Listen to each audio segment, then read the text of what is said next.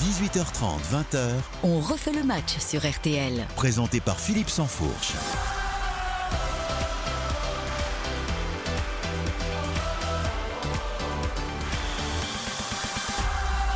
Bonsoir à tous, très heureux de vous retrouver comme chaque samedi. On est ensemble avec tout le service des sports de RTL jusqu'à 23h, 4h30 de direct football avec euh, bah, le premier fil rouge de la soirée. C'est Angélion depuis 17h, c'est sous les yeux avisés de Philippe Audouin au stade Raymond Coppa. Bonsoir Philippe.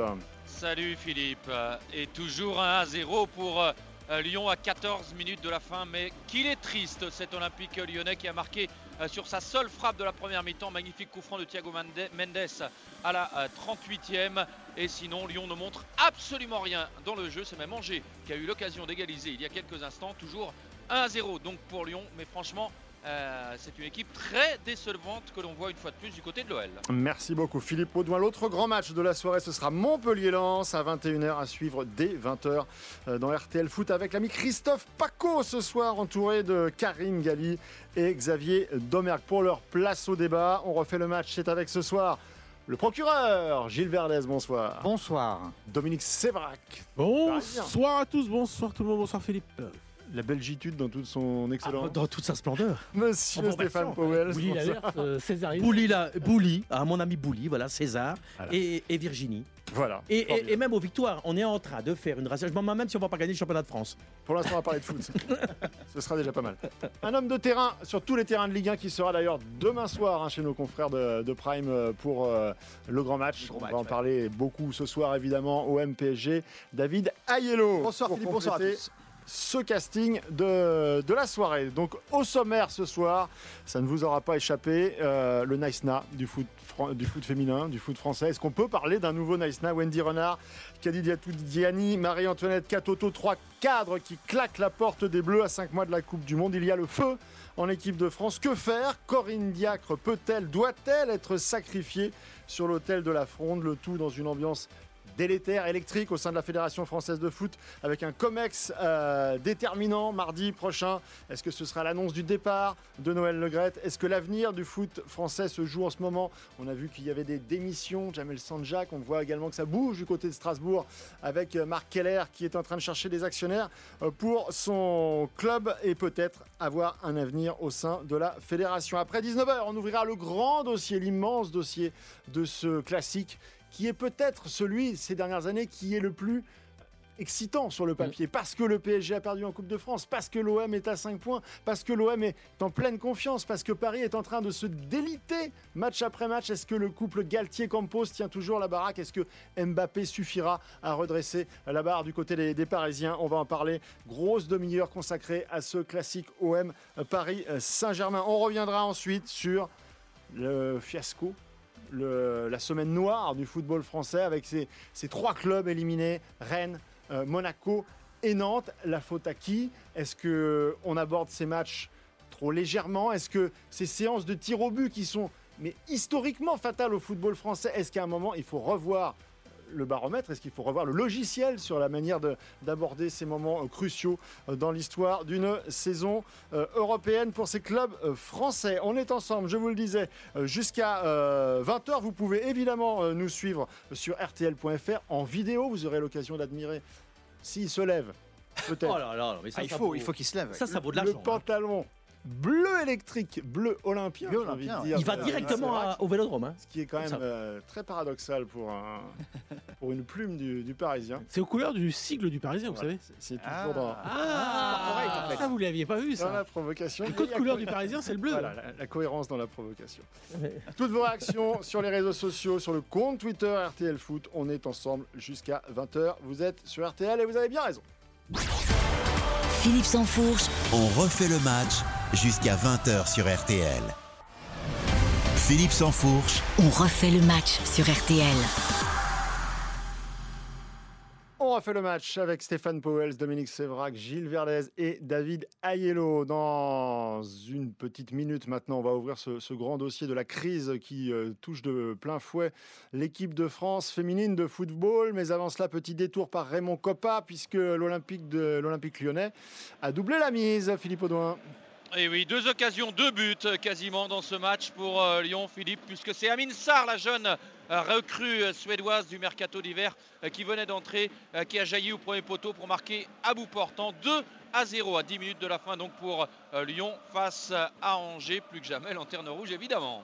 Bon, c'est parlant cette victoire de, Oh, non. euh, de Lyon. Non, c'est Angers. bah, c'est bien parce que Lyon est en grosse difficulté euh, ces, ces derniers temps. Laurent Blanc était absent, là il, il revient. Euh, Peut-être que lors de la défaite précédente, son absence a, a pu peser, mais c'est le- contre le dernier du championnat qui, qui est déjà en Ligue 2, qui vous savez qu'il y a qu'à descendre cette saison et que Angers n'y arrivera pas. Donc euh, c'est pas du tout une victoire euh, Tout qui est inquiétante. C'est surtout la production lyonnaise. qui est affligeante. C'est surtout la production lyonnaise qui, une nouvelle flanc, une nouvelle fois, est affligeante aujourd'hui. On se souvient de la défaite à Auxerre il y a huit jours avec euh, un très mauvais match euh, des Lyonnais. Alors c'est vrai qu'il y a des absences, hein, celle de la Casette, celle de Tolisso, celle d'Awar, mais quand même, Lyon a les moyens de faire mieux face à une équipe qui reste sur 14 défaites et 2 nuls en Ligue 1. Il faut quand même s'en rendre compte. Et c'est Angers qui a Mm. presque mieux joué que Lyon aujourd'hui. Oui, après, c'est toujours le, le genre de match où il y a tout à perdre, rien à gagner, Gilles Verdez. Oui, Oui, et- mais enfin, de, de là à être aussi faible dans le jeu de la part de Lyon, bof, Mm. franchement, c'est c'est pas encourageant. hein. oui j'en- j'entends parfaitement, mais enfin, le- le- la qualité du spectacle, la beauté du jeu, c'est euh, ce qui fait éliminer les clubs français en Coupe d'Europe. On y reviendra. Donc, euh, un club comme Lyon qui va euh, gagner à Angers, euh, si jamais il y avait eu un match nul ou une défaite de Lyon, on aurait ouvert une crise monumentale. Donc, heureusement qu'ils gagnent à Angers, mais ils gagnent à Angers. Ils font le job. 0-2, pas de but encaissé pour le moment. Franchement, Gilles, un, un nul aurait été logique aujourd'hui. Donc je, je veux bien qu'on ne commente que les résultats. Mais enfin, euh, huit jours après la défaite d'Auxerre, je suis désolé. Si Lyon Ouais. doit remonter 8 et 9 points à Rennes et Lille pour espérer être européen en fin de saison, ça va être compliqué en jouant comme ça. Bon. Ouais, moi, je, je- bah, je le rejoins parce que le match contre Auxerre, c'est un exemple vraiment de ce qu'il ne faut pas faire. C'est-à-dire qu'ils mènent au score. Et de ce qu'ils font depuis 10 ans. Ouais, mais ce qu'ils font depuis déjà quelques mois. Alors Laurent Blanc, il est en construction. Je pense qu'on ne peut pas lui jeter euh, tout parce qu'il y a une équipe qui était très malade avant la Coupe du Monde. Il y a eu une préparation physique intéressante avec Philippe Lambert qui a été refaite de manière cohérente au mois de décembre. Mais tu n'as pas les résultats comme ça du jour au lendemain. Moi, je pense qu'ils vont se traîner comme ça jusqu'à la fin de saison. Mais je pense qu'il y a un vrai changement qui va avoir lieu dans le management parce qu'il y a un recrutement qui est quand même à discuter et, qui prend les décisions dans ce club. Lyon est malade et il a raison euh, tout à l'heure, Philippe. On a quand même aujourd'hui Angers, mais quasiment en difficulté. Moi je ne le vois pas rester euh, Laurent Blanc à la fin de la Non, il l'impression pas va se barrer. quoi. Ah bon? C'est Je une le vois info ou pas. c'est un. Non, non, c'est un, un ressenti. c'est que un pronostic parce que je pense que ça ne lui plaît pas. euh, ces joueurs-là qui ne travaillent Mm. pas, qui, qui, oh, qui se battent à l'entraînement, qui n'ont pas d'aptitude au, au niveau. Il n'y a que la casette à peu près qui, qui, est, euh, qui, est, euh, qui correspond au code du, du haut niveau, de, de ce que Laurent Blanc il a connu euh, à Bordeaux, en équipe de France, au PSG.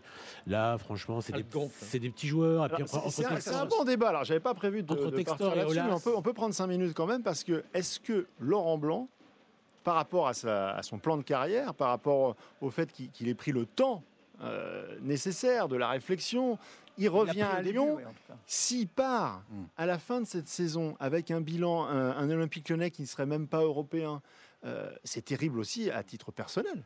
Ouais, mais pourquoi continuer si vous savez que ça va dans le mur? Ouais. Entre Textor et Olas, euh, vous saurez jamais qui Et décide. s'il veut continuer ailleurs? Après, il faut avoir une opportunité derrière. Enfin, là, il est quand même Oui. dans, dans un des plus grands clubs français, avec un budget, avec un projet. Donc, euh, le voir partir là, déjà, effectivement, ça serait le signe d'un échec. Après, là où je te rejoins, c'est qu'on sent dans toutes ces prises de parole quand même, un- on va dire, un décalage à chaque fois dans, l'état d'esprit, notamment avec les jeunes générations. Mais ça, à mon avis, ça ne sera pas inhérent à Lyon. C'est qu'à chaque fois, on sent que il comprend pas trop la manière de fonctionner des, des jeunes générations. D'ailleurs, Mm. il s'en cache pas. Il, est- C'est dommage il- quand il- tu gères des gamins. de- oui, mais il le dit lui-même. Il y a des choses. Alors, il est, il est assez pragmatique en disant bon bah c'est comme ça, il faut faire avec. Mais on sent que ça, ça l'agace. Donc, je pense qu'effectivement ce point-là. Et puis l'autre point. où Est-ce qu'il est déjà raison, usé c'est- pour le poste finalement? Moi, j'ai Non. l'impression qu'il y a un peu de ça. Non, j'ai l'impression- en tout cas, avec, avec, euh, Il peut faire avec genre des grands joueurs en fait. Il y a des entraîneurs, vous savez, Zidane, il n'a pas Oh, commencé à et le but angevin Le but angevin, 4 minutes de la fin sur une erreur de défense des Lyonnais et un angevin, un attaquant angevin qui s'est infiltré, je crois que c'est Salama euh, qui a réussi à effacer Anthony Lopez, le pauvre Anthony Lopez qui était parfait jusque-là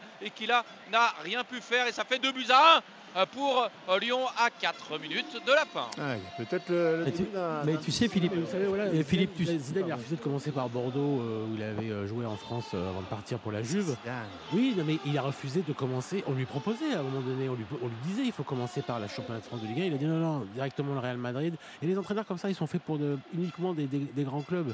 Et donc, euh, Laurent Blanc, je pense qu'il est fait pour être au milieu des Zlatan, des Thiago Motta, des Verratti, pas au milieu de Le Penant, euh, Cacré. euh, Ah, Parce que c'est des conflits de génération. Ah, Excuse-moi. C'est des conflits de génération et je reviens sur ce que dit David. Il a, a- et David, euh, il a- il a, raison parce que euh, quand tu vois le comportement de Cherki la semaine dernière qui commence, vous connaissez mon expression de jouer au mini-foot dans le milieu de terrain quand il mène Le 0-1. mini-foot, tiens, qu'est-ce que- Mais non, mais c'est-à-dire commencer à faire des graillons, à, prendre la balle et au lieu de jouer juste, ça, ça doit énerver terriblement Laurent Blanc. Ou à un moment, on n'est pas dans le, le foot de haut niveau. Et donc, il essaie de faire jouer ces garçons-là comme lui dans sa tête. Il pense les faire jouer, il n'y arrive pas. Et quand vous me dites c'est terminé pour Laurent Blanc, moi je pense pas. Ça va être compliqué de, de digérer cela, mais il peut rebondir ailleurs dans un grand club. Je rejoins Dominique. hein. Il faut le mettre à la Ah, Juve ailleurs. Allez, Il a pris la pour dit. conclure et ensuite on va, on va, on va partir sur les filles. Moi, je pense qu'il partira pas parce que s'il part, c'est la fin de sa carrière qui est déjà bien amochée. Et deuxième chose, je pense que à l'image du début là, du, du renouvellement au mercato hivernal, je pense qu'il a obtenu une révolution à l'intersaison suivante. Tu penses? Soit, ouais, soit de l'actionnaire principal, soit d'Olas, si Olas contrôle encore quelque chose. Mais je pense qu'il restera avec une équipe refaite un peu à son image. Alors, il n'aura pas que des grands joueurs. Alors, je veux, je veux pas dire pense que tu as va tort. l'effectif. Ah, je, je te dis, je, je te pas que tu as tort, mais juste une information. L'investisseur de Lyon est le même que au RWDM Molenbeek en Belgique. Révolution de palais. Ils sont en train de virer. C'était Julien Gorlus, euh, Gorus, l'ancien joueur de Metz qui était directeur sportif, dehors. Donc, s'il fait le même à Lyon et qu'il tape tout le monde dehors, je ne sais pas comment Mais il y a Laurent Blanc va. personnes à Bah oui, bah, j'espère que Blanc va venir alors avec son équipe. Mais moi, j'ai des doutes. hein. Je ne te dis pas que tu as raison mais, ou que tu as tort, mais j'ai des grands doutes sur cette gestion de ce nouveau repreneur. Je me demande s'il connaît vraiment le football. Ah, bah, je peux te répondre que non. Mais, euh, oui, mais donc ça m'inquiète. Oui, mais je, voilà, je pense qu'il ne peut pas virer tout le monde tout de suite. Voilà, je pense que Olas partira dans un ou deux ans. Et je pense que s'il vire blanc, là, ça veut dire qu'il prend la main totalement. Et comme c'est un incapable, qui veux-tu qu'il mette? Ben oui, c'est pas, c'est pas faux. Il faut trouver quelqu'un derrière si Laurent Blanc s'en va. Mais là, je sais pas. Tu mets un mec de la formation. Eh ben, le tu rappelles Genesio et tu mets un chèque.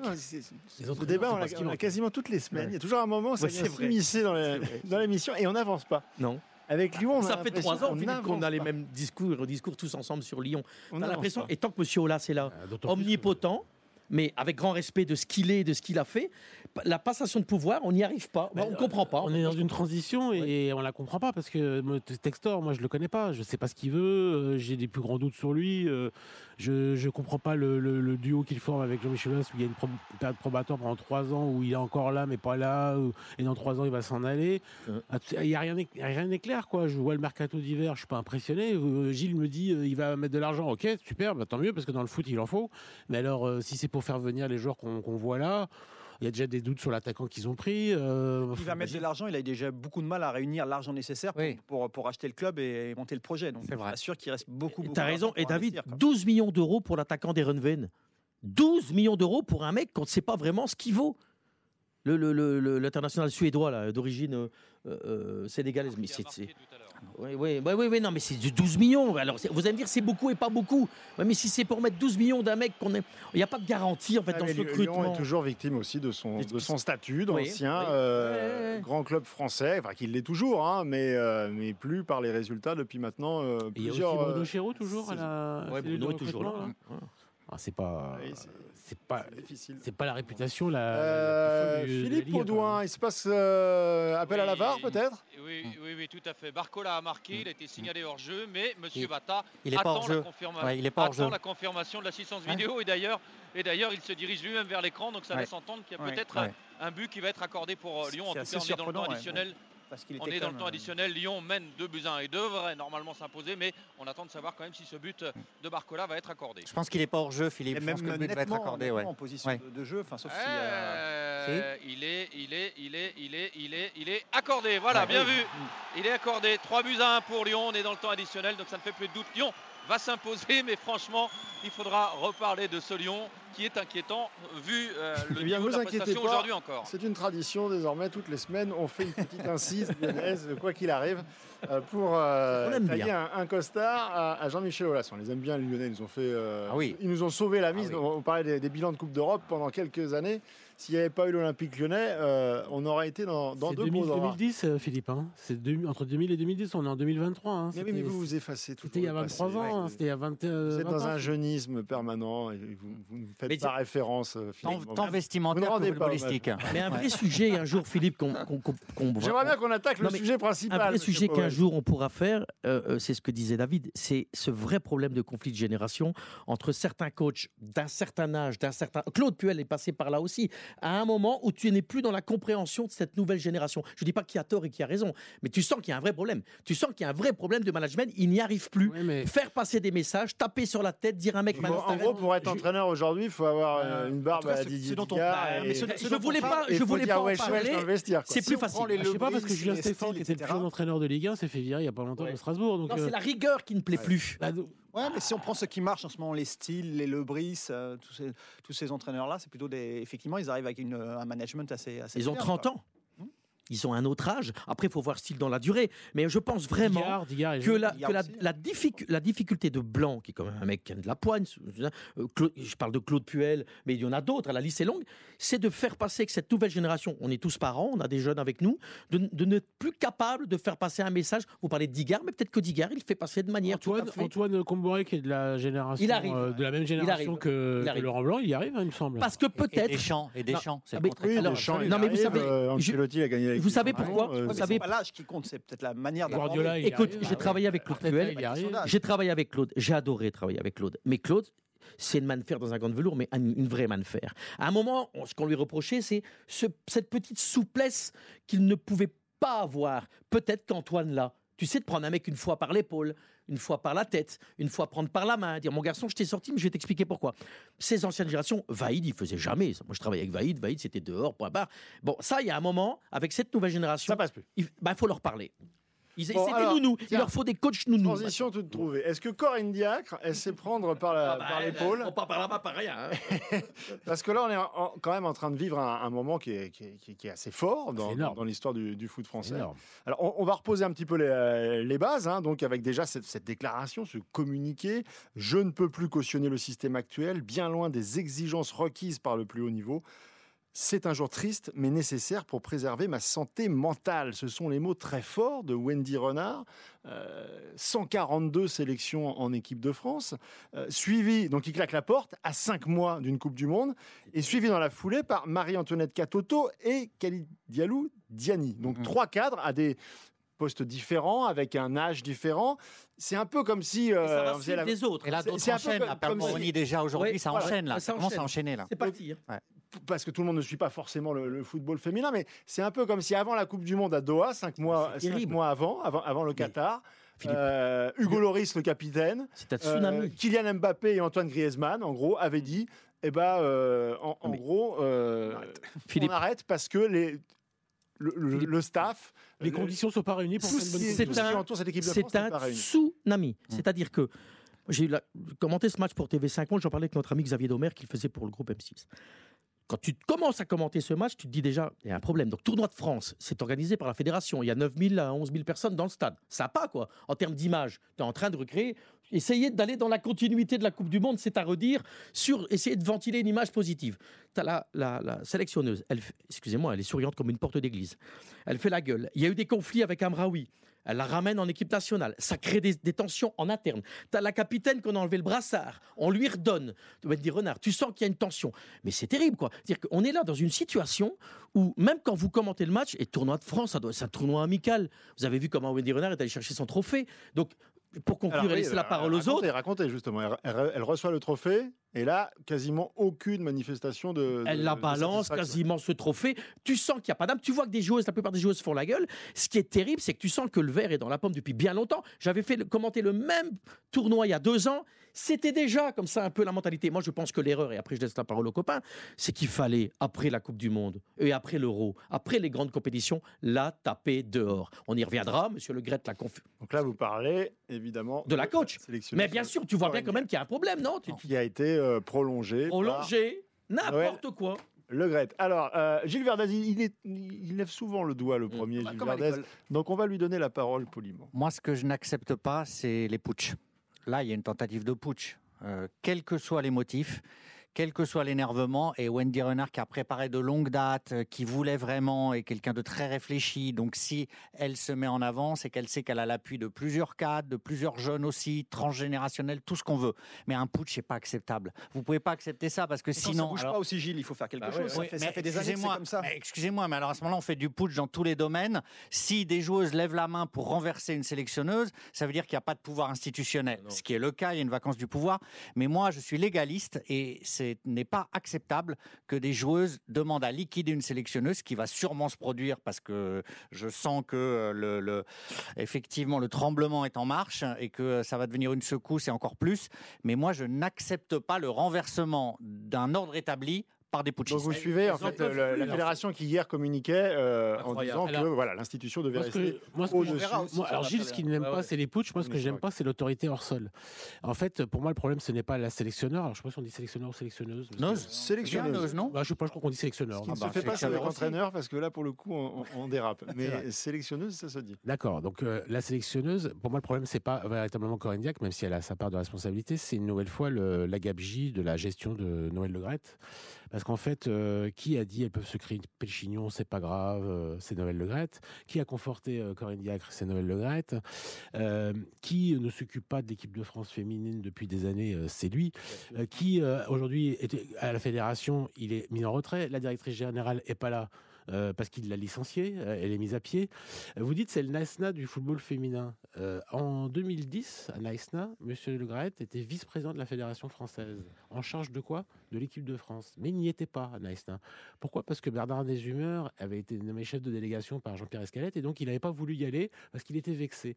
2010-2023, un point commun entre les deux fiascos du football français, Noël Le Graët. On arrive aujourd'hui au bout du système mis en place par Noël Le Graët avec toutes les, les affaires qui sortent. On nous avait dit, avec lui, il sera élu, vous verrez, il n'y aura plus de problème, il n'y aura pas de problème au sein de la fédération. Il y a eu l'affaire Benzema-Valbuena. Vous voyez, ces 13 ans de mandat, là, ces, ces 13 ans de n'importe quoi qui ont été masqués Mais par attendez des... parce par que des- moi je vous par suis des- mais euh, par des, la par Naïsna, il y a quand par même la eu réussite de Didier Deschamps, qui ont été masqués mais par la réussite de Didier Deschamps elle, Elle elle- n'est pas due à Noël Le Hein. c'est pas Noël Le mais c'est permis par le fait qu'il soit totalement assis, euh, Ah bah, conforté il- ça, il l'a fait euh, bien. dans, son ça- rôle ça, par la fait. présidence. Ça, il l'a bien fait, mais euh, les choix de liste de Didier Deschamps, la tactique de Didier Deschamps, euh, comment tu bats l'Uruguay, comment tu bats la Belgique, comment tu bats la Croatie, ça, c'est pas Noël Le Graët, hein, c'est Didier Deschamps, c'est pas, euh, c'est personne d'autre. hein. Évidemment. Euh, comment Donc tu vous vas êtes en- pour les putschistes. Donc vous êtes pour, des- pour les putschistes. Je suis pour Parce que Noël Le Graët, ok, mais là il est plus là. Donc vous êtes pour virer Corinne Diacre parce alors, que les joueuses le Je vous réclament. dis que le problème, il n'est pas que Covagnac, je vous dis que le, problème- le poisson, Mais- comme dit souvent Philippe, pourrit par la mais tête. qu'est-ce qu'on fait? Et que la tête aujourd'hui, elle est pourrie parce que le système Le Graët, il a amené 10 ans de gabegie, de problèmes dont aujourd'hui.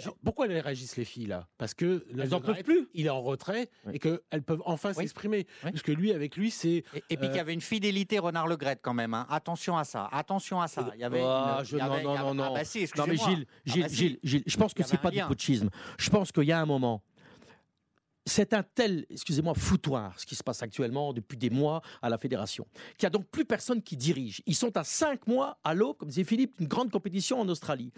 Il y a un moment, explique-moi quand il faut intervenir. Je pense que le moment, c'est sévère. Ok, c'est du putschisme. Wendy Renard, elle est la leader. Diallo qui va virer Corinne non, non, non, moi, je. Gilles, tu réagis comme si elles n'avaient pas déjà dit en interne ce qui n'allait pas. Elles ont déjà parlé. Elles ont déjà dit à Corinne sais. elles ont déjà dit à Noël Personne n'écoute. Elles, disent que la sélectionneur, la sélectionneuse est trop rigide. Elles disent que c'est pas du haut Le niveau. staff elles est disent, nul. elles disent que le staff est nul, qu'il n'y a pas de préparateur physique, c'est le même qui fait adjoint et tout ça. Elles disent ces choses en interne. Au bout d'un moment, la fédération, la tutelle ne les écoute pas. Donc soit on continue, on va dans le mur, et elles, veulent pas être associées au prochain fiasco. Au déclin. Et Alors, au déclin, pour ça soit elles réagissent. Donc c'est pas du putsch, c'est pour améliorer l'équipe Et elle a France. sorti un livre il y a ça un an, doit- Eddie Renard. Si ça doit passer par le, le renvoi de Corinne Diacre, bah, explique, bah, je sais pas, on te laisse 20 minutes, une demi-heure, une heure pour nous expliquer pourquoi c'est la meilleure sélectionneuse du monde. Mais je pense qu'on veut trouver quelqu'un qui la remplace, un homme ou une femme, qui fera au moins aussi bien qu'elle. Et si c'était- une Et génie. si c'était Didier Deschamps, si des internationaux français masculins avaient dit ça va pas, on en a marre du sélectionneur et tout, vous diriez la même chose? Et Didier Vous vous Deschamps, rendez compte de ce que vous dites? pouvoir, là incontestable.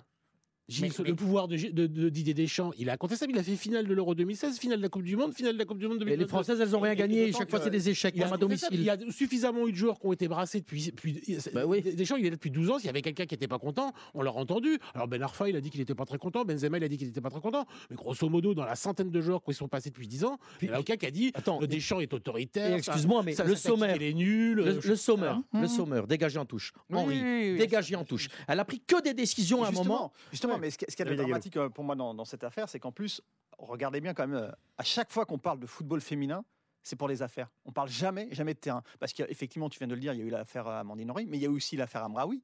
Là, il y a cette affaire qui traîne en longueur au sujet de, de Corinne Diacre. Donc, à un moment, on ne peut pas rester non plus dans Non. ce, dans ce statu quo au niveau du football féminin. Il faut agir. Alors, effectivement, ce n'est pas le seul problème parce que tu l'as bien rappelé, euh, Dominique, il y a tout ce qui concerne la, la gestion euh, du, football féminin par, par Noël Le Graët qui a été catastrophique sur les dernières années. Mais là, on est arrivé à un point de non-retour, tout simplement. Et il faut prendre une décision parce qu'à cinq mois d'une grande compétition, le football féminin progresse, progresse. Mais ce que j'ai Ah, Il vu, progresse, il progresse. Non, il progresse mais ce pas. que Il j'ai vu, pas. Il non, mais je du parle- monde en je France, derrière, ça n'a pas Non, rebondi. je parle de qualité Espagne, du jeu. en Espagne, il y a eu un putsch, ils ont liquidé les Ouais, joueuses. Voilà. le liquidé lanceuses les d'alerte. C'est pas un putsch. d'alerte, Gilles. C'est euh, le, le- le- c'est pas que les journalistes parfois qui sont là pour On lance ce pas une alerte en disant je m'en vais, euh, retenez-moi sinon je fais un malheur. Gilles. Elles, disent que le problème c'est pas un hein. Elles montrent que le problème c'est pas elles. Elles disent pas euh, c'est Ils moi. l'ont au- fait avant. elles ont Mais est-ce qu'on peut être positif sur un point? C'est, Je suis désolé de vous ça, mais le football féminin progresse dans le jeu. Moi, j'ai vu France, Norvège, où il y a de l'amélioration. Non, je vous dis que le football français progresse, le football mondial progresse. Bah On oui, voit des bon. équipes comme l'Uruguay qui n'y étaient pas, qui commencent à proposer un peu de jeu. Les Belges sont 20e mondial, elles étaient 150e. Donc c'est pour vous dire que c'est le moment d'intervenir parce que tu as toutes ces petites filles qui veulent faire du football. S'il y a 10 000 personnes dans le stade d'Angers qui viennent voir une soirée de Champions League, hein, une soirée de Champions League, ça veut dire quand même que ça représente Regardez, maintenant- regardez le Il y a un public.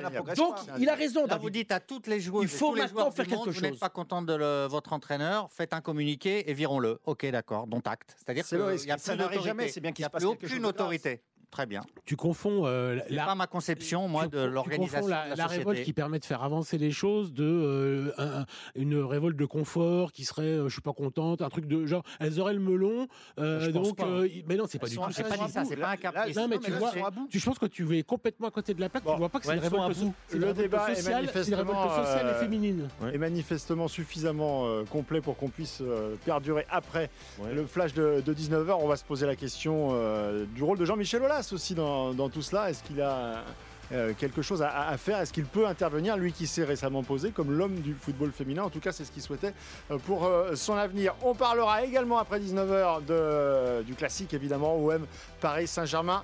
euh, demain et on abordera également la question de la performance absolument dramatique des clubs français en Coupe d'Europe. On est ensemble jusqu'à 20h, c'est on refait le match. Philippe Sansfourche, On refait le match jusqu'à 20h sur RTL. RTL, On refait le match avec Philippe Sansfourche. On refait le match, c'est jusqu'à 20h avec euh, Stéphane Powels, Dominique Sévrac, Gilles Verdez et David Ayello. On rappelle que Lyon est allé s'imposer 3 buts à 1 sur la pelouse euh, d'Angers. Les Lyonnais qui remontent euh, provisoirement à la 8 place du classement. Angers, évidemment, toujours bon dernier avec seulement 10 points, hein, 10 points dans ce championnat de Ligue 1 à 21h. euh, ce sera l'autre affiche de la soirée avec euh, les qui se déplacent à, Montpellier. À suivre évidemment dans On refait le match dans RTL Foot avec Christophe Paco, Xavier Demergue et Karine euh, Galli. On était en plein débat sur euh, l'équipe de France féminine qui vit euh, des heures difficiles, compliquées. On parlait de, Corinne Diacre qui est aujourd'hui sous la menace de ses, joueuses, de ses, de ses frondeuses. Alors il y a un COMEX, on l'a dit mardi, hein, qui est déjà très très important. On l'évoquera tout à l'heure pour l'avenir de la présidence et de ce que va décider euh, Noël Legrette. Mais donc vient se greffer cette question euh, brûlante euh, de, de- l'avenir de Corinne Diacre. Il y a un personnage central, c'est Jean-Michel Aulas. On apprend aujourd'hui par nos confrères de, l'équipe que finalement cette décision aurait pu être prise de, de, la fronde avant le, tournoi de France. Et c'est Jean-Michel Aulas qui a réussi à convaincre sa joueuse Wendy Renard d'attendre pour qu'il n'y ait pas le, feu. Donc on sent qu'il est central. On a d'ailleurs dit à une époque que c'était un problème lyonnais, que, que- que la- à, à l'époque où Amandine Henry était, euh, était sortie du bois, euh, les, les soucis avec Eugénie Le Sommer, euh, il se murmurait que c'était un problème lyonnais. Là, on voit bien qu'avec Marie-Antoinette Catoto et Kalidalou Diani, ça dépasse largement le, le cadre de lyonnais. Est-ce que Jean-Michel Aulas peut éteindre le feu? Est-ce qu'il a un rôle à jouer dans les heures qui viennent? Oui, mais le problème, c'est que l'urgence, euh, c'est Noël Le Graët mardi. C'est-à-dire qu'ils vont pas et euh, statuer sur le cas de Le Graët et virer euh, ou conforter. Bah, peut-être qu'ils vont la conforter parce que le premier communiqué euh, permet de gagner un peu de temps euh, de la fédération en disant que personne n'est au-dessus de l'institution FFF. On sait que Diallo a appelé Corinne Diac. Donc pour l'instant, ils, ils sont en train de calmer. Ils ont déjà suffisamment de, de problèmes à la fédération. Donc je les vois plutôt statuer dans un second temps. Sauf qu'il y a urgence parce que la Coupe du Monde, elle, elle approche. Ouais, mais c'est cinq mois, c'est dans cinq mois, donc il n'y a pas urgence non plus, comme tu le disais, à prendre une décision la semaine prochaine. Et je pense que Ouais. c'est là où le rôle de Jean-Michel Aulas peut, peut être intéressant, c'est-à-dire de- d'essayer de, rassembler un petit peu tout le monde, d'essayer d'aplanir un petit peu les, les conflits, d'essayer de, de sortir, de trouver une, so- une solution de sortie par le haut, parce que là, effectivement, on est dans une situation Mais absolument. la solution, elle est très simple. hein. La solution, oui, c'est de juste se séparer de la pas- ouais, mais sélectionneuse. pas simple. Bah, C'est si, c'est simple. C'est-à-dire qu'à un Ah, moment, tu de prends tes l'argent. décisions, tu prends tes deux coronesses et tu prends la décision. Et il a raison, il y a d'abord cette solution de gérer euh, élégant, le cas du Ouais, président. Ouais, c'est élégant, mais je m'en fous. Il y a un moment, tu prends la décision, tu mets Madame Diacre dehors et tu le fais de manière cohérente. Voilà, tu fais un communiqué, c'est terminé.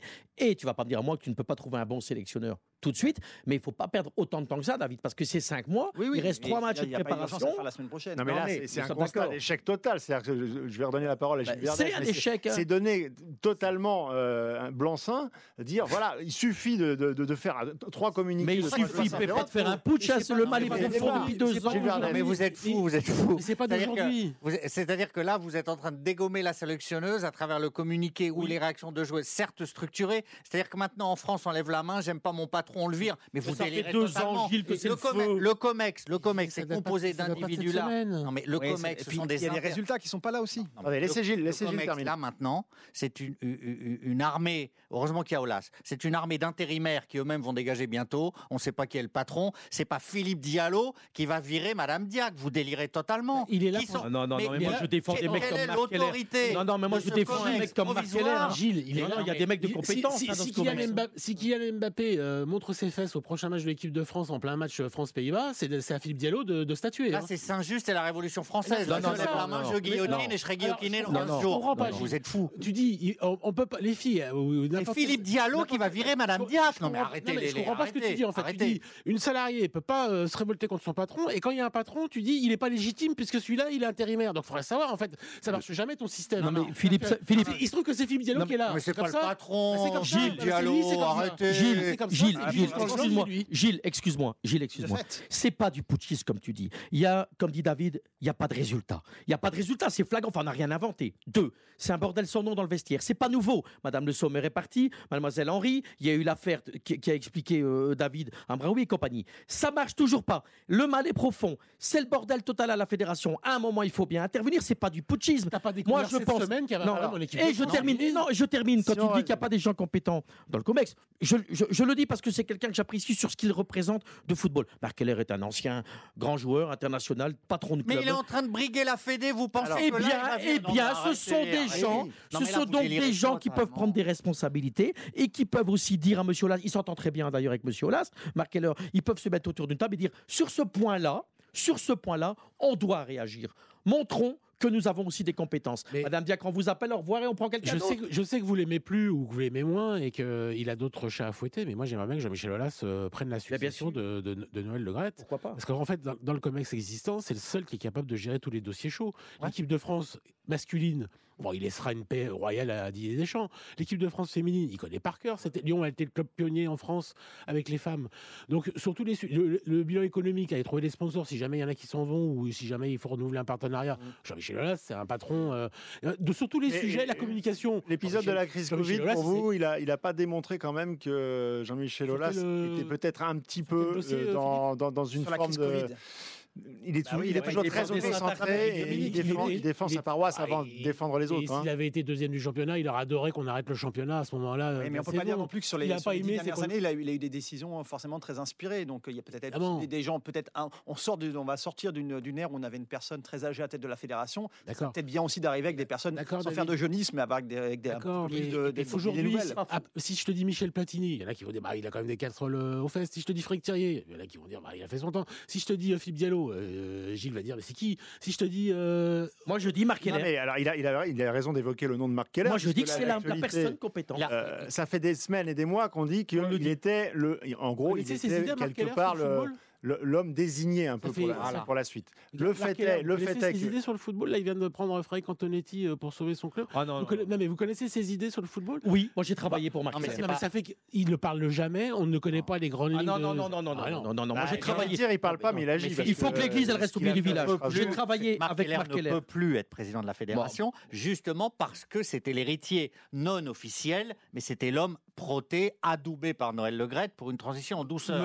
Donc comme c'était l'homme, excusez-moi, ça fait, deux hein. ans, ah excusez-moi, il y a deux ans, je vous ai annoncé ici quand je suis revenu que ça allait être Markeler le prochain. Mais Gilles, on ne dit pas le contraire, mais désigné. ne mélange pas tout. Donc il est trop, mais laissez-moi finir. Donc il est trop collé à l'héritage de Noël Legrette pour maintenant incarner mais tout une le monde vision. Fout mais laissez-moi finir. Ou alors ce serait totalement surréaliste. C'est-à-dire que ce serait la continuité de Noël Legret. Donc hélas, Marc Keller qui est compétent et qui cherche effectivement à se débarrasser de Strasbourg, c'est impossible. Gilles. C'est la continuation. Gilles, excuse-moi. Non, non, non, je voudrais faire l'avocat, l'avocat juste deux minutes de Marc Keller. C'est pas l'homme de la rupture. L'avocat, deux minutes.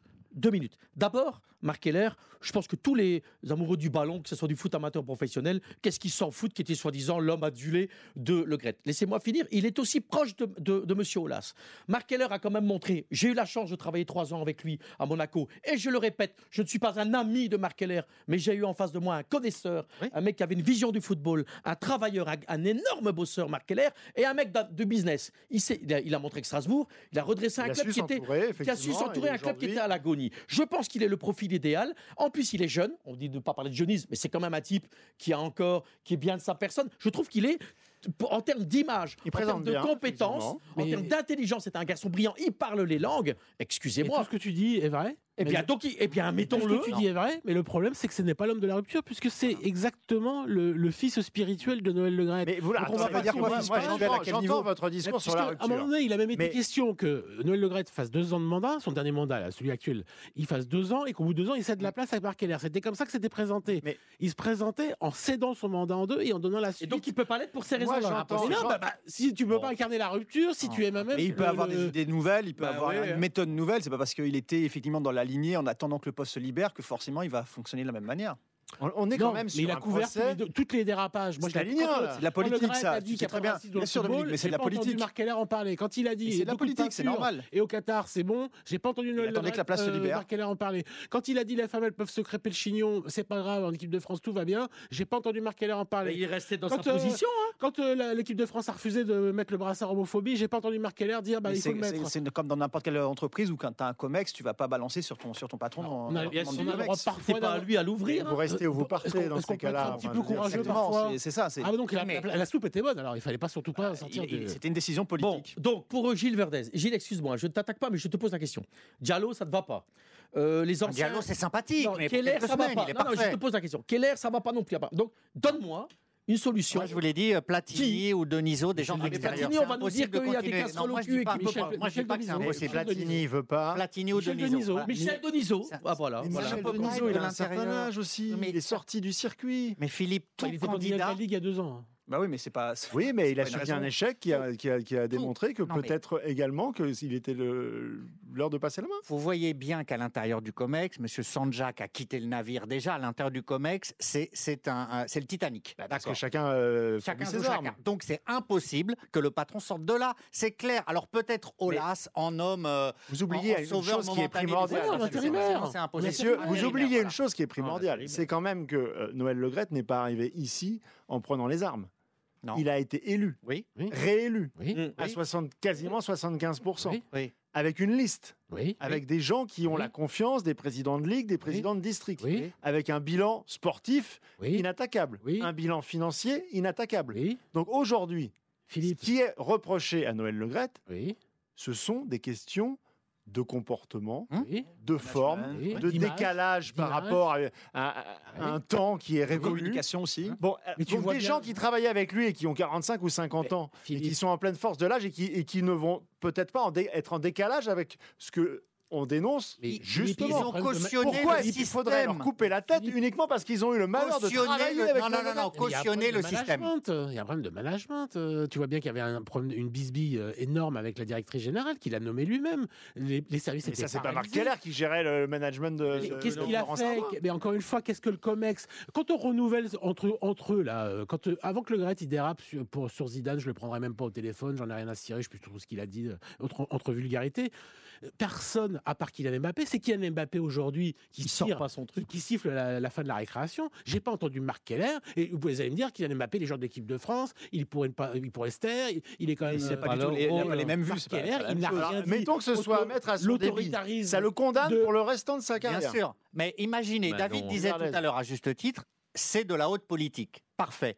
Imaginez qu'Emmanuel Macron s'en aille, vous gardez Madame Borne et tout le gouvernement, mais c'est surréaliste. Quand la tête s'en va, tout le monde en dessous doit quitter les lieux. Non, Gilles, on que- refait des élections, ça ne peut pas durer. ça ne peut pas. Moi, moi, j'étais pas de ceux qui, au début, pensaient que Noël Legrette allait s'en aller. Maintenant, c'est sûr qu'il ne peut plus rester. Comme il ne peut plus rester, personne en dessous de lui ne peut rester. C'est impossible. Gilles, on parle de compétences et il faut aussi quelqu'un, une Mais personne. non, on parle de symboles. Non, non, je et de je rupture. m'en fous des symboles. les Moi, je veux a. des Oui, compétences. Bien sûr. Je veux des gens qui prennent des décisions. Je crois, crois-moi, j'ai bossé trois ans avec. C'était un mec Keller quand il doit taper sur la table. On ne dit pas il est très bien. Non, je n'ai pas fini. Je- mais je n'ai pas fini. compétences Je n'ai pas, je n'ai pas, je n'ai, génial, je n'ai, non, j'ai pas dit ça. Mais Je n'ai pas fini. Il y a aussi le football amateur. Mais Je n'ai pas fini. Il y a aussi le football amateur. Il faut aussi un président qui a aussi joué au foot à un bon niveau. Je pense que vous racontez. ben moi j'ai envie de ça, j'ai le droit d'avoir envie de ça. Un mec qui connaît le ballon, un mec qui connaît aussi le football amateur, Keller connaît tout ça, pour essayer de rassembler. Le but maintenant, ça a tellement été divisé, ça a tellement été un bordel sans nom, qu'il faut quelqu'un, et je pense qu'il est une Il vous a personne... promis la direction de la Mais com je ou quoi là Écoutez, j'ai pas eu Marc au téléphone depuis des années. J'ai pas eu Marc. Écoutez, je vais être très clair avec vous. Je n'ai pas eu Marc au téléphone depuis des années. Mais donc c'est légitime mon point de vue parce que j'ai travaillé avec lui à Bah 10 oui, ans et son point de vue était Il cohérent. faut aussi un bon voulez, communicant. Il faut aussi, c'est surtout. Il communique bien, Marc. C'est sur- bah, surtout beaucoup Il fera pas pire que Noël Le fédération. Graët, hein. Là, par exemple, Wendy Renard, là, euh, Scoring Diacre, elle rate un match, Didier Deschamps, il rate un match. Il faut, il faut venir calmer, il faut venir donner des biscuits euh, aux médias. Il faut surtout. Si, à chaque fois que c'est le feu, moi, Marc Keller, j'entends jamais le son de sa voix. Mais c'est pas c'est pas sa position puisqu'ils sont rôle. ils sont mais 10 je parle- dans le Comex. Je parle à Strasbourg. À Strasbourg, dès qu'il y a un souci, peut-être qu'il parle à. la- Non, mais il a été consultant télé. Enfin, je veux dire, c'est pas non euh, plus ça quelqu'un qui est euh, capable de Il, s'exprimer. il euh, peut-être DNA, mais bon, là, voilà, il a Oui, pas, bah, je peux il a pas une aura nationale. Ah ben, je Encore vais une te fois, répondre. c'est Non, mais est-ce qu'il en fini, est il pas de capable ou pas de. Alors, alors Oui, je vais non, te- alors je vais te président répondre. de la Non, Dominique, fédération, c'est plus important que ministre des Sports. Dominique, Donc vous avez donc c'est il- Dominique, la, la communication est très Dominique, à importante. Strasbourg. Là, il le On fait pas, mais est le Dominique. Dominique, à Strasbourg, on a tellement. On va pas faire Non, 20 non, minutes sur Marc non, pas je- je, voudrais juste terminer, juste mais terminer sur un truc. c'est Mais c'est c'est je veux terminer sur un truc. Il y a des présidents de clubs qui virent les entraîneurs. Keller, quand c'était dur avec Stéphane, il a attendu le dernier Et moment. puis il l'a viré. Oui, mais il a attendu le dernier moment pour lui laisser bah oui, bah, Derrière, il a trouvé une solution. Ouais, mais Regardez alors, maintenant, il va- alors on n'est pas d'accord d'Antonetti, mais il va s'en sortir. Mais non, Mais c'est pas quel est ça. le problème Ça, ça Et- s'appelle Non, faire mais des ça, ce sont choix. deux choses différentes. Mais il La fait des gestion choix. d'un club, il Mais fait des Vous choix. parlez des mecs. c'est impossible, Et- et Stéphane, même c'est impossible. si- La même France si- se lève. Si Marc Keller. Est président, Mais la non, France se c'est- lève et lui dit dehors, c'est c'est pas le impossible. problème. Bon, Il peut juste, pas- on conclut, Ah bah ça, on conclut et- sur ce dossier. S'il est président, je, Monsieur euh, Powell, on conclut hein. sur ce dossier. Euh, puisque vous avez abordé justement la question de, de la ministre des Sports, Madame Oudéa Castera, on, on la voit sur absolument tous les dossiers qui concernent le sport français. Mmh. Euh, Sur le football en particulier. Il y, a- il y a- il y a le feu un peu partout. hein. Il y a le Oui. feu au rugby, Bon. il y a le feu au foot. Alors, vous me dites qu'il y a billetterie. vacances de pouvoir au sein Hein de la La fédération et personne ne peut prendre oui. de décision. Euh, Est-ce que une décision parmi tant d'autres, est-ce qu'elle peut intervenir sur le Elle le n'a pas, le elle a pas pouvoir de le faire. le cas euh, fédération Elle française. peut faire une prise de parole forte. Alors elle a déjà quand même, euh, même si euh, il faut Elle pas d'ingérence. les dossiers. Oui, non, il faut Non, mais pas elle intervient, mais elle Oui. n'a pas, le, final cut. Oui, il faut pas d'ingérence directe, c'est de l'équilibrisme. Mais par rapport au ministre des Sports euh, précédente ou précédente, euh, elle a un interventionnisme dingue. Elle a un interventionnisme dingue. Ah, Et, elle a hein. beaucoup fait, beaucoup travaillé pour que Noël Legrette soit quasiment obligée de partir aujourd'hui. Elle- elle C'est dit elle, que- qui, c'est elle qui a. Ah oui. Bah, c'est elle qui a déstabilisé- demandé un audit. Non. On se demande si c'est pas elle qui C'est l'a d'ailleurs peut-être une erreur. En parlant de politique, je pense qu'il avait fait d'ailleurs une erreur elle lui-même, Noël Le Graët, en s'attaquant directement et Ah bah frontalement oui, à elle, bah en pensant que, ah comme bah, à chaque fois, elle être soutenue absolument. par l'Élysée. Il, avait fait gagné lâcher. beaucoup de combats politiques. Oui, c'était le combat Il est tombé sur plus fort que, lui. Et ça, il pensait pas qu'une petite milice des sports dans son esprit. hein, c'est pas du tout. Oui, puis surtout, il avait il avait l'oreille de l'Élysée jusqu'à présent. Et voilà, Et là, il s'est fait le aussi lâcher par Macron, mais c'est ça aussi la politique. hein. Il a 81 ans, Noël Le Graët. Il aurait dû savoir parce que c'est comme ça Mm. qu'il a conquis la mairie de Guingamp, conquis le club de Guingamp, conquis la, la Ligue, conquis euh, la fédération. Donc, euh, Le combat a, de trop. bah, il a lui-même mis des Bon. couteaux dans le dos à tout le monde dans le football français depuis euh, 40 ans. Donc, si vous voulez, un jour ou l'autre, euh, ça se Tu le retourne contre. Ah, ça se retourne contre bac à Ah, Pourchaud. On dit, oh, mais je vais pas elle pleurer bac sur à le sort de, euh, chess. Le bac à cochon, il Ah, retombe tout le temps sur ta tête. Ah. C'est ça. Tu craches en l'air, ça te retombe dessus. Bah, maman Le Gret, il paye. Bac à Pourchaud et chez tout dit sus chess. Apportez-moi un petit verre d'eau. On, on va rafraîchir Stéphane Powell parce que j'ai l'impression. Oh, qu'on- je suis énervé. Vous Ah, m'énervez. on va vous laisser histoire de 40 Le Gret. secondes, puis on va parler de C'est Marc Keller qui va Paris lui apporter un Saint-Germain verre d'eau. demain. Oh, il m'énerve aussi, il m'énerve. À tout de suite.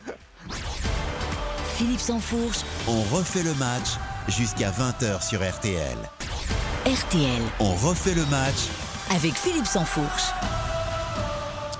On refait le match jusqu'à 20h avant euh, la grande soirée foot autour de, de Christophe Paco, Xavier Domergue et Karine Galli. RTL Foot jusqu'à 23h avec le déplacement de Lens à Montpellier. Notamment, on parlera forcément, sûrement aussi de cet avant-match entre l'Olympique de Marseille et le Paris Saint-Germain. Ce sera demain 20h45 à suivre. Vous pouvez écouter la radio sur RTL Ah et bah, regarder euh, les images euh, sur, un euh, bon compromis. sur Prime Video avec David Ayello qui Ou aller au sera stade. demain au Vélodrome, comme vous, Dominique Sévérac. Exactement. Et je- j'aurai également le plaisir de, de vous rejoindre. On sera tous à Marseille. Ah, vous allez, vous avez je une pourrais chambre écouter vos commune, vous dormez direct. tous ensemble, c'est pour faire des économies. Enfin, je sais pas. Je... Ben, c'est ça, comme vous avec Marc Keller à la fédération. en fait, on Ah d'ailleurs, je viens d'avoir un SMS de Ça Marc Keller, il qu'on nous n'a met pas un bisou à Gilles. Il dit on bisou à trouve des, Gilles. des solutions Ça fait pour longtemps euh, qu'on n'a pas parlé de Marc Keller, non assainir les, les finances. On va parler euh, ballon là, parce que euh, on a quand même un classique formidable qui nous attend euh, Ouais. demain soir. Euh, Il y a encore cette odeur de, de, de- de match de folie euh, au début du mois, c'était il y a trois semaines, hein, avec cette, euh, cette victoire de l'Olympique de Marseille. Au-delà de la victoire et de la qualification, il y a eu ce, ce- ce sentiment que l'on n'avait plus eu depuis dix ans maintenant, que, l'OM croyait enfin en ses chances et euh, ne desserrait pas les taux. C'est-à-dire qu'une fois que le- ils, ils ont mené, Paris est revenu, ils sont repartis à l'attaque, ils ont encore marqué. On a eu ce sentiment ce soir-là qu'il y avait enfin une équipe qui était capable de regarder Ouais, le Paris Saint-Germain un peu plus loin que dans les yeux. Ça va un petit peu plus loin que l'OM d'ailleurs, parce que ça fait quelques mois maintenant qu'on a senti qu'il s'était passé quelque chose dans la tête des adversaires. C'est-à-dire que pendant longtemps, que ce soit au Parc des Princes ou à l'extérieur, euh, les équipes qui affrontaient Paris se, se contentaient d'être à, à 10 derrière, de défendre et d'espérer que la pièce tombe du bon côté, de récupérer un point. Là, sur les dernières semaines, encore plus, on l'a vu à Lens, on l'a vu à Rennes, on a vu que les équipes n'hésitaient plus du tout à venir bousculer, à venir chercher le Paris Saint-Germain très haut. C'est Et c'est vrai, et c'est vrai que Marseille, compte tenu de leur jeu, du jeu qui est déployé depuis que Tudor est arrivé, ça, tombe- ça, ça- enfin, tout s'est aligné puisque. Ils sont complètement dans ce, dans ce jeu-là et ils ont complètement étouffé le Paris Saint-Germain. Mais ce qu'on est obligé de relever, c'est que sur ce match-là, il y avait quand même un élément capital euh, dans l'analyse, on pourrait dire un petit peu tactique du, du match. C'était évidemment l'absence de Mbappé, puisqu'il n'y avait pas la profondeur euh, qui, qui, qui était une menace en fait pour, pour l'OM. Évidemment, mais j'aimerais qu'on reste d'abord sur ce, sur ce concept de, de l'Olympique de Marseille, parce que vous faites référence au fait que d'autres équipes comme Rennes, comme Lens, comme Monaco, ensuite, ouais. réussi, euh, et plus que réussi, à déstabiliser le Paris Saint-Germain. Mais chaque année, Lille qui dit chaque année, le PSG perd 1, 2, 3, 4 matchs, ça arrive. Euh, Rennes, euh, souvent, fait le coup contre Marseille. Ils ont tellement de pression, il y a tellement le, le poids, ils sont tellement Des deux côtés d'ailleurs. ouais. ils sont tellement désignés comme, comme l'adversaire euh, direct, comme celui qu'on attend, que, que finalement, bah, on le voit bien statistiquement sur les dix dernières années, ça a été beaucoup plus dur pour eux, parce que Paris aussi arrive avec une autre détermination sur ces matchs. Et là, c'était un match à élimination directe, donc on ne peut pas dire que Paris y a été en, en, en chaussettes. Donc c'est clairement l'OM qui malades. est monté d'un cran. Est-ce que c'était l'histoire d'un soir ou est-ce que ça Bah, peut C'est ressurgir Bah, a- demain on ne sait pas, et demain on aura une réponse supplémentaire, mais U- Igor Tudor, lui, il arrive, donc il n'a pas le, le, le CV des, des précédents euh, entraîneurs qui, Il subit pas ça, lui. qui en. Il y a un renouvellement d'effectifs quand même avec Longoria qui est quand même incessant. Donc il y a beaucoup de joueurs qui ne sont pas marqués. Un mec comme Payet qui a perdu pas mal de classicos, il ne joue plus. Euh, Malinowski qui vient d'arriver, lui, il ne sait pas ce que c'est qu'un classico. Bah, si, il sait maintenant, mais il c'est lui qui marque le deuxième but euh, le 8 février. Mais ils n'ont pas le poids de l'histoire de toutes ces défaites. Donc en plus, comme le jeu de Tudor, c'est énormément de marquage individuel, énormément d'intensité. Bon, avec Paris déteste ce genre d'adversaire. Voilà, après demain, ce qui change, c'est qu'il y a Kylian Mbappé. Donc peut-être que le rapport de force va à nouveau s'inverser. Mais là, Philippe, au moment où on se parle, celui qui peut faire le doublé, en France, c'est Marseille, c'est pas Paris. Hum. Parce qu'ils sont encore en Coupe de France et demain, ils s'y gagnent, ils sont à deux points du PSG. Le PSG Deux peut faire le doublé. Ligue des Champions championnat. Oui, mais le doublé national. Non, mais, Mais- je- Voilà, ils sont à deux points demain s'ils gagnent, donc ils sont portés par une furia Marseille. Parce que deux points à 13 journées de la fin, c'est rien. C'est-à-dire que vous allez finir par avaler le PSG en fait, si vous êtes à demain, euh, si vous gagnez un 0 Sur la dynamique en plus. Voilà, donc euh, c'est. Alors avant cela, donc cette furia, est-ce qu'elle est, suffisante, Gilles Verdez? Bah, disons que pour moi, il y a un vrai problème, c'est que le PSG ne fait plus peur à ses adversaires. Donc mentalement, le PSG qui était qui survolait la première partie de la saison s'est effondré. Alors il y a d'autres raisons, mais pour moi, il y a un vrai problème mental. Et Marseille incarne euh, ce mental de fer, euh, presque cette poigne d'airain, mais aussi ce côté rien ne nous résiste, etc. Donc la dynamique, elle est marseillaise. Après, Mbappé, il peut faire un triplé, c'est réglé. Mais je trouve que moi, je suis pas fan de Tudor. Je pense que ça va durer une saison et après, ça va être très difficile. Mais sur cette saison, il donne à ses joueurs l'impression qu'ils deviennent invulnérables et qu'ils peuvent battre tout le monde, y compris le Alors- PSG. Et ça, c'est fort parce que c'est vrai qu'il y a un renouvellement d'effectifs, mais on a l'impression que tout Marseille, le public, les observateurs, les joueurs, l'entraîneur, le président, pensent que le PSG n'est plus inaccessible comme Ah, il a été pendant des années. Je Il y a un levier je euh. Oui, un levier mental très je vais vous fort. calmer tout de suite. Euh, et Dieu sait que mon petit cœur pourrait être plutôt marseillais avec Van Buyten, Eric Guéret et Raymond Goutals. Ça va être très vite réglé demain. Je pense que Paris sont dans une telle Ouais, situation. On va mener à Paris quand même. Je pense que Paris sont dans une telle situation qu'ils ne peuvent plus maintenant galvauder et faire et partir en saucisse comme ils ont fait. Ils sont, ils sont fait éliminer en coupe, ok, très bien. Il y a l'euphorie euh, marseillaise, je respecte du travail de Monsieur, Tu- de, Monsieur Tudor et, tout, et compagnie. Mais je vous vois venir. Je pense parce que ça, Paris va venir. sous-entend- Non, je pense ça Paris- sous-entend qu'en gros, ils ont besoin d'appuyer sur le bouton et c'est reparti. Eh ben, ça Euh, ce qu'on a sous-entend. vu à Marseille, ça sous-entend. Le bouton ouvert ou éteint, ils étaient dans le dur. Et le Ils se Bayern, sont Mon fait cher, Philippe, mon cher- mon cher Philippe, ils sont complètement dans le dur, sauf qu'ici, il y a un match contre le Bayern dans combien de jours? 8 mars. Euh, Voilà. Donc je pense que maintenant. Et et je vous dis pas que je suis supporter du Paris Saint-Germain, certainement pas moi, moi qui, qui allume d'ailleurs souvent Paris. Je vous dis que demain, ils vont mettre le bleu de chauffe, Ouais. et demain, ils vont Ouais, aller ça, vous- indispensable de toute Moi, façon. Demain, ils vont aller faire le match et je vais vous dire le vrai talent parce que demain, Kylian Mbappé il sera là. Demain, moi j'aime bien, hein, j'ai un grand respect, le chancel Mbamba et tout ça. Et, euh, Ah, il, il sera pas là. il n'est pas là. de toute façon, même les Justement, autres. ça, ça aussi, c'est très Il va mettre le L'arrière-garde, Mbappé. Et demain, si Ouais. Paris marque très vite, Ouais. ça va être, Bah, si Paris marque ça très va être très compliqué. moi, je retiens la thèse de Gilles plutôt euh, sur cet aff- affaiblissement euh, du, du Paris Saint-Germain qui se propage même jusqu'à l'arbitrage. Que La semaine dernière contre Lille, vous avez, avant Paris obtenait des pénalties euh, parfois litigieux. Bah, bah, maintenant, la, la- la donne s'est inversée. Il suffit que Marco Verratti fasse une toute petite faute, mais toute petite que personne ne sifflerait, pour que maintenant, même à, à- à 2-1 pour le Paris, il y a 2-2 et but de Lille, et même après ils sont menés 3-2. Et donc, euh, oui, vous voyez, tout est tout s'est inversé. Bon, Neymar s'est blessé contre contre Lille aussi. Il sera il sera pas là. Donc, euh, ces grands ces grands matchs. Ça, c'est ça- pas ça- inversé, ça, c'est une ça tradition. appartient, ah oui, mais ça appartient quand même à, à ces grands joueurs-là. Moi, je vois plutôt que voilà, Paris est- n'est plus respecté par Mm. personne parce que peut-être il est plus respectable, plus respecté par ses adversaires, plus respecté par l'arbitre. Peut-être, mais le talent paye. Et il reste le talent d'Mbappé qui est surnaturel. 1-3 demain. Mais c'est un joueur face à face à, à- il y en a 10 derrière lui Alors, et il y en a mais 11. c'est Vous pas d'Mbappé, moi j'ai relevé. Moi, un joueur peut pas, euh, il n'a pas gagné la Coupe du Monde à lui tout seul. hein. Il a failli. Non, mais il a Ouais, failli. il a failli. bah, c'est déjà pas mal. Non, mais oui, mais d'accord, il n'a pas gagné. Non, mais- non, mais- tu non, peux mais Dominique, il est capable- en finale de Coupe du Monde, tu peux, rien, tu hein. peux aller gagner un match à Bah oui. S'il n'est pas là, on sort pas de la poule, on gagne pas contre la Pologne et, on va, et en Ah, finale, voilà, on donc, n'existe euh, pas. Donc, il peut s'occuper de tout et gagner champion du monde quasiment à lui tout seul. Mais comme par hasard, ça, c'est- ça, ça c'est quand même. Oui, mais sur un match.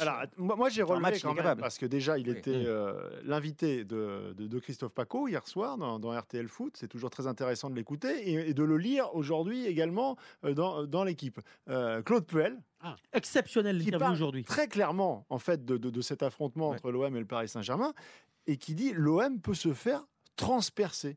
Ouais. Le match de Coupe de France, si Mbappé avait été là, il aurait puni l'OM. Mais il a Les mots raison. sont très très forts. C'est-à-dire qu'en gros, euh, ça se joue à la présence de, de Kylian Ah oui, Mbappé. Oui, mais bien sûr. Souvenons-nous, euh, Marseille trois jours auparavant, l'Olympique de Marseille face à Nice s'est fait transpercer. Exactement. Oui. Non, mais je pense que Oui, c'est un, c'est un point, Marseille c'est un joue point comme ça parce qu'Mbappé n'est pas là. Oui, mais non, mais sauf que Tudor l'a dit et je pense que c'est une réalité. Il va pas changer. Euh, Moi, je suis vraiment très curieux de voir si effectivement l'OM, parce que il s'agit vraiment de changer de philosophie, c'est-à-dire sur ce match de Coupe de France, on les a vus à un moment être à 8 dans les 30 derniers mètres avec deux défenseurs. On l'a vu plusieurs fois ces phases-là, et c'est sa philosophie, c'est ce qu'il demande à ses joueurs systématiquement, marquage individuel, y compris dans les 30 derniers mètres. Donc effectivement, il va peut-être avoir une petite, euh, une petite euh, couverture un petit peu supplémentaire, mais la philosophie de l'OM, elle va pas changer. En plus, il a jamais travaillé ça, donc ils vont jouer à trois derrière. La présence de Mbappé, c'est un risque.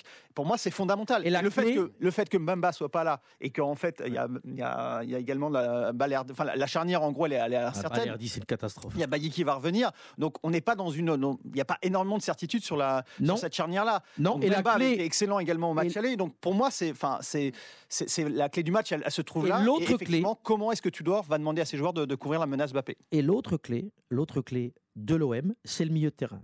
C'est-à-dire que ce milieu de terrain, vous savez ce que j'en pense, Guendouzi, Verretou ou Rongier, ils sont pas toujours dans les grands matchs bien rentrés. Ouais, Sur ce qu'on a vu la dernière fois. Oui, oui, non. Et je pense que la clé, non mais là je vous parle de l'OM, je Mm. pense que la clé aussi de Paris, c'est de pouvoir contrer ce milieu de terrain. Il y a quand même un rouleau compresseur quand ils ont décidé de jouer à domicile qui va être dangereux. Si Paris arrive à canaliser le milieu de terrain de Marseille C'est pas Et- faux, mais ça fait longtemps qu'on n'a pas vu. et- et qu'il y a de la transmission vers l'avant, ils vont ramasser Marseille. À part Mbappé, ils sont très faibles, Stéphane, le Paris Saint-Germain. Ouais, c'est ça. Au milieu, il n'y a rien.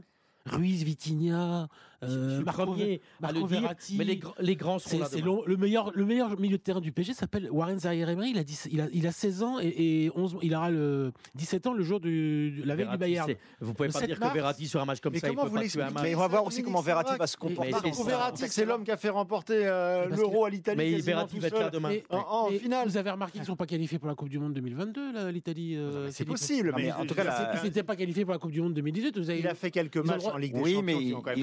Il, en a, fait aussi beaucoup. Vous savez il qu'il est passé à 30 ans, travers. Philippe euh, Marco Verratti. compris mentalement. Moi, je pense qu'effectivement, les joueurs du PSG, sur un match, deux matchs, trois matchs, ils peuvent être les meilleurs du monde. Verratti peut faire un match incroyable, mais maintenant, il n'a plus la régularité, il Il n'a n'a pas fait contre le physique. Bayern. hein. Il est obligé. Non, mais sur un match, il peut, j'ai Il- dit. Il n'a même pas fait Il contre l'a le même pas fait. Il peut, mais il n'a plus la régularité pour être le grand Marco Verratti sur euh, toute une saison. C'est impossible. Il n'a plus le physique non plus. C'est- Il y, a- il y a des joueurs à Paris qui commencent un peu, je trouve, à porter le poids euh, d'années années, d'échecs ouais. successives européennes Non, notamment. Gilles, je suis ça, ça commence, je trouve, à marquer le truc. On voit la fébrilité des dirigeants, on voit M. Campos sur le terrain, on, on voit des choses qui traduisent une sorte de fébrilité globale, de nervosité, de perte d'équilibre qui, à mon avis, peut se transcrire sur un match face Alors, à Marseille. Gilles, Gilles, ce- tu, Gilles, tu n'as pas tort. Stéphane Powell, Tu- jusqu'à Gilles- présent, c'est moi qui dirige cette émission, Pardon. donc vous êtes gentil. On, on va repartir Mais sur je autre m'enflamme, chose. hein, vous savez. Je, non, bah, je vois bien. Euh, non, parce que j'écoutais avec intérêt euh, le, le- le fait euh, que Gilles évoquait euh, Galtier-Campos. Euh, Est-ce qu'il y a un problème Bah oui. Galtier-Campos Bah, mais- aujourd'hui? Non, mais ce que Gilles dit n'a pas tort? Il y a un problème. C'est quoi Tous- le problème? Quel non, est mais, le problème non, non, mais Quelle est la nature du problème? Non, non, je vais vous le dire. alors, je, je- je- Alors, je vais, répondre. précis dans ma Non, mais je vais que répondre. Stéphane Powell se réponde précisément également. Euh, en fait, on a deux hommes qui ont travaillé ensemble et qui ont gagné ensemble, qui ont des habitudes de travail ensemble, mais qui découvrent à Lille, Hum. qui découvrent l'un comme l'autre un club. Alors, il ne s'agit pas de, de- de réduire leur performance, à dire Lille, c'est un petit club ou un club moyen. Et puis, euh, non, c'est- c'est-à-dire que la, la manière de fonctionner est différente. Mais donc, La gestion mais donc- est différente, la répartition des rôles est différente, la manière d'assumer les décisions sur le long terme est différente. Le, le moindre, le, moindre- le mercato de Campos est décortiqué chaque jour dans la presse comme il ne l'a jamais été auparavant. Mais On avait décrété que Campos était le meilleur recruteur du monde. On s'aperçoit qu'aujourd'hui, il y a eu des ratés. Et, et- et qui- et peut-être qu'il le vit Philippe- difficilement. Philippe, vous avez évoqué ça tout à l'heure, l'excellente interview de chez nos confrères de l'équipe de euh, Claude Puel. Il termine le papier en disant Ben oui, de toute façon, les trois, ils doivent jouer et personne ne prendra la décision de ces trois joueurs-là de vouloir sortir, ni Galtier. Ni, ni personne, ni Monsieur Campos. Donc effectivement, les problèmes, on les connaît, les problèmes de relationnel, parce que les raisons que vous venez de dire, c'est plus compliqué qu'ailleurs. Vous avez déjà dit ce que j'en pensais. Le problème, c'est Nasser.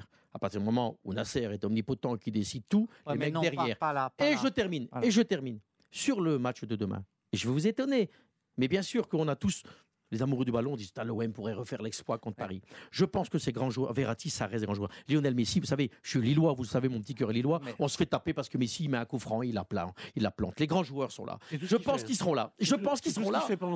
Je, pense qu'ils seront là. Mais là, vous Même avec les conflits comme Post, même avec tous les conflits que vous dites. Non, parce qu'il y, y a un vrai problème, c'est que euh, quand M. Campos vient sur le terrain, euh, soit c'est spontané, et là, ça veut dire qu'il maîtrise pas ses nerfs. C'est spontané. je n'y crois pas une seconde. Bah, Euh, soit- à la scène de A à Z, je peux te dire que c'est spontané. Enfin, soit c'est politique. Il l'avait déjà fait. Euh, mais je ne crois pas à la spontanéité à ces postes-là. Soit euh, on fait semblant que ce soit spontané. C'est un ce qui très est bon du acteur, génie. Voilà, exactement. Soit c'est politique et c'est euh, oh là, là, euh, je me désolidarise de ce que je vois. Euh, ce n'est pas mon équipe.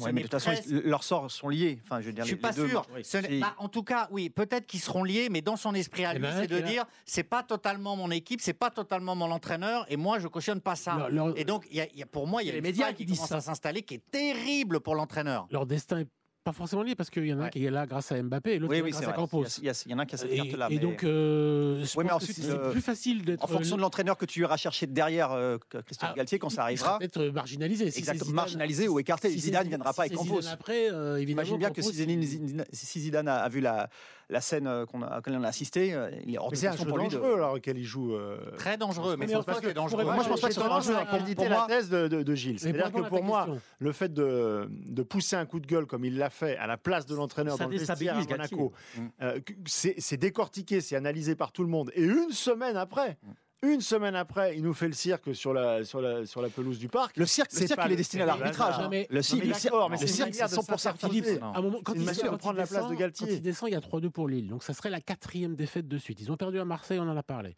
Ils ont perdu à Monaco, on en a parlé. Ils ont perdu contre le Bayern en Ligue des Champions. On s'est dit, est-ce qu'ils vont enfin. euh, on parlait de- d'appuyer sur l'interrupteur on-off, euh, à lumière allumée, lumière éteinte. Bon, bah là, la lumière, elle est éteinte contre le Bayern pendant au moins une heure. Donc là, ils sont en train de vivre une quatrième défaite. Ce qui veut dire sans doute la fin de Galtier. Et donc, par ricochet, euh, peut-être la fin de Campos. Parce que Donc à ce moment-là, il est cop. Quoi. ah bah, et là, et là, il se dit, mais il faut, il faut une réaction. Mm. Et comme il sent que Christophe Galtier a perdu la main, de, au moins du point de vue de la grinta, de la motivation, de l'énergie qu'on transmet aux hommes, eh bien, il vient apporter ce supplément-là. Après, il le fait peut-être de manière maladroite, euh, scandaleuse, il insulte les, les arbitres, peut-être que c'est pas son rôle, mais c'est comme ça qu'il le sent. Et il se trouve qu'à la fin, comme contre Strasbourg, parce qu'il avait fait la même chose fin décembre, comme contre Strasbourg, victoire dans les derniers instants, ça fait match nul, victoire, ça fait deux points de plus. Et là, là il le fait, ça- on passe de 3-2 pour Lille à 3-3 et 4-3. Donc là, ça fait 3 points de plus, ça fait 5 points gagnés. Il peut se dire qu'à chaque fois qu'il descend, ça fait comme 5 points de plus. Si aujourd'hui le PSG n'avait pas 5 points de plus, il serait égalité avec Marseille. Mais Gilles, Donc, quand tu dis que c'est si calme, voulez- point gagné, c'est aussi un point qu'a fait Donc si vous voulez, les coups à prendre et l'image qu'il donne, je pense qu'ils s'en foutent Oui, il s'en complètement. fout complètement. Campos. Non, mais moi, en plus, Et je pense que c'est plus fort que lui. hein. Galtier, Ouais, ouais. il- Pardon Là, je pense que c'est plus fort que lui. Parce il que était, il était- avant de descendre, donc il était euh, à la place en fait de Nasser El Khelaifi, puisque Peut-être il était Victor Melero. Oui, exactement.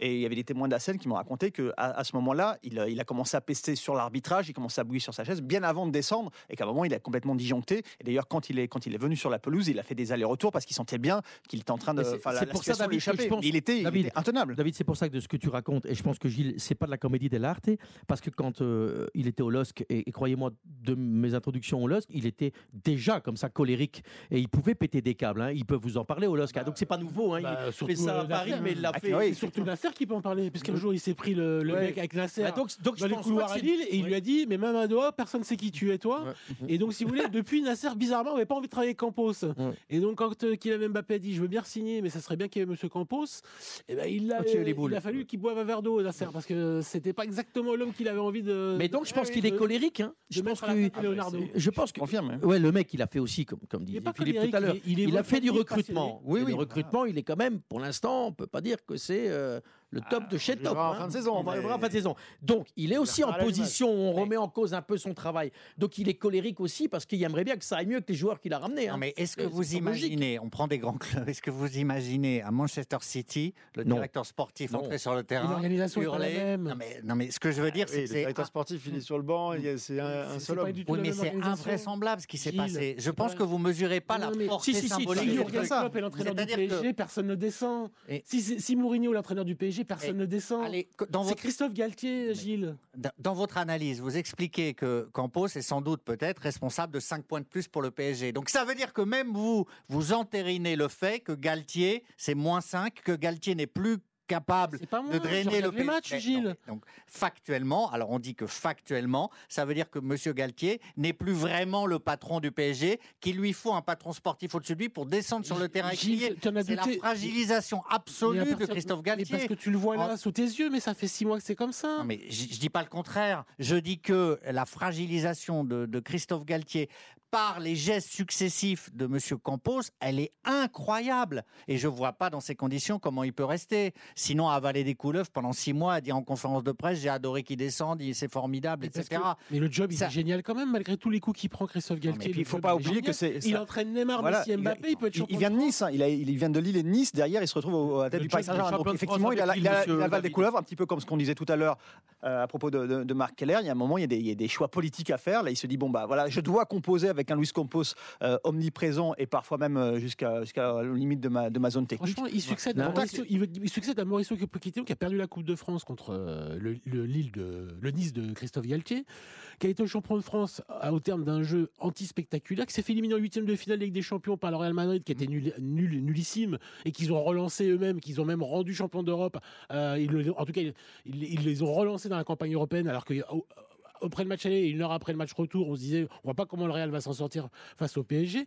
Donc, si vous voulez, si tu veux, Gilles, il succède à, à presque au néant, Hum. Christophe Galtier. Donc, on va pas lui reprocher d'avoir pris le job. Non, mais pas- après, je reviens à ce que disait Philippe Sansfourche tout à l'heure. C'est aussi sur euh, le duo, Campos-Galtier. Ils viennent de où? Ils viennent. Bah, à Monaco, c'est tranquille, il n'y a pas de pression. Il n'y avait pas de pression, Campos, là-bas. À Lille, désolé, je suis Lillois, tu peux pas dire qu'il y a une énorme pression. Et je pense que Philippe a raison. Ils n'ont peut-être pas mesuré.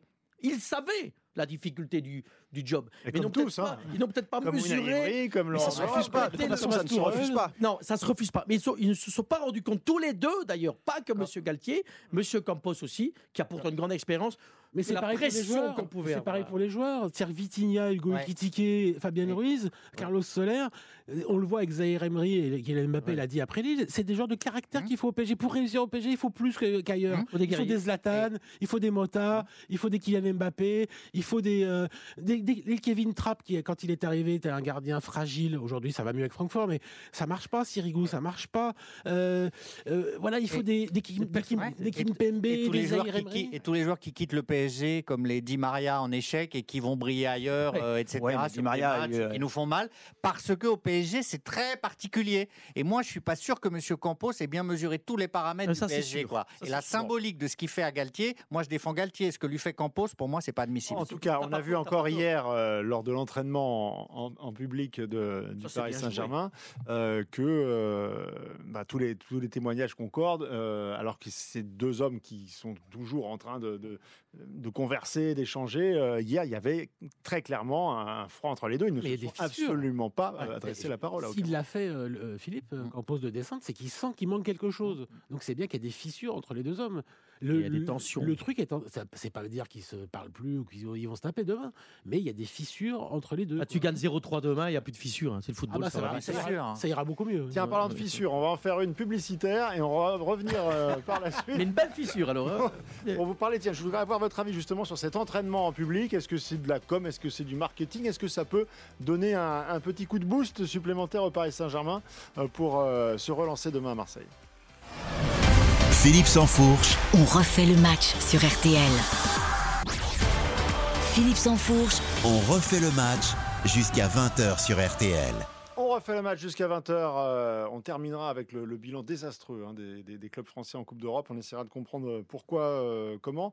Euh, il se dit toujours des choses intéressantes. Pendant la publicité de David Ayello, vous nous parliez de Christophe Galtier qui avait des, Mais il ne peut pas le dire à l'antenne. des anecdotes intéressantes. Non, mais avec des Pendant la fissure. Ligue 1. On, on se parle parfois, on parle parfois, mais il y a des informations qui sont On ne cache rien aux auditeurs. Non, non, non, mais c'est juste sur le, sur, sur le constat qu'il fait, fait lui-même. Effectivement, ça rejoint un petit peu ce qu'on disait sur le, la dimension euh, compliquée. En tout cas, euh, effectivement, c'est parce que c'est exactement le point qu'on évoquait à propos de, de Luis Campos et de Christophe Galtier sur le fait que on découvre quand on arrive là un club avec des, des problématiques qui sont tout autres euh, que celles qu'on peut avoir, euh, qu'on peut avoir euh, lorsqu'on dirige Lille et Nice, et qu'effectivement, du coup, les leviers euh, sont pas les mêmes. Donc, euh, oui. et c'est d'ailleurs effectivement complètement ce qui est, ce qui est rappelé dans, dans l'équipe. Je sais plus si c'est Puel ou si c'est un autre Claude, intervenant c'est Claude qui dit qui, ça. qui dit que de toute façon, il y a la feuille de match, euh, elle commence par, les, par la M&M. Tu, Voilà.